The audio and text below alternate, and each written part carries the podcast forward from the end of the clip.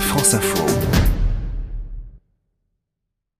Un sport réservé à une élite, avec des règles trop compliquées, trop strictes. Le golf se bat depuis des années contre ces deux clichés. Le premier n'est plus totalement d'actualité avec l'ouverture des clubs au grand public et les nombreuses opérations en faveur de la popularisation de la pratique. Et le second, avec ce nouveau règlement, va lui aussi être remis en question. De 34 règles fondamentales, on est passé à 24 pour atteindre trois grands objectifs accélérer le jeu, le simplifier et améliorer le comportement des joueurs sur le terrain.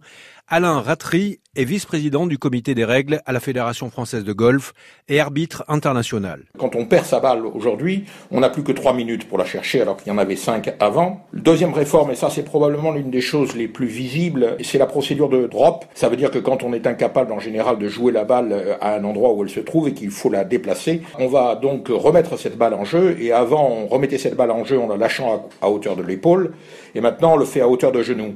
Donc ça va être beaucoup plus précis là où elle tombe et donc euh, en général plus facilement le drop sera valable et on n'aura pas à le recommencer. De même, on a la possibilité aujourd'hui de putter, c'est-à-dire de jouer un coup sur le green en laissant le drapeau dans le trou, ce qui n'était pas possible autrefois et qui va nous permettre donc de gagner euh, également du temps. De nombreuses pénalités ont été supprimées, comme lorsque l'on touche deux fois la balle dans un même coup ou quand on déplace la balle accidentellement. Il est désormais permis de poser le club dans certaines zones à pénalité, comme les bunkers, et on peut aussi enlever les détritus présents sur le sable sans pénalité.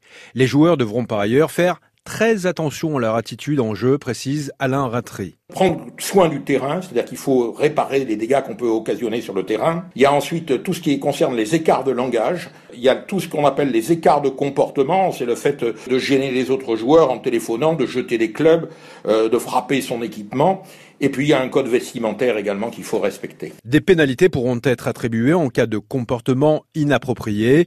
Une règle inquiète particulièrement les professionnels, le fait de ne plus pouvoir remplacer un club endommagé lors d'un tour de compétition.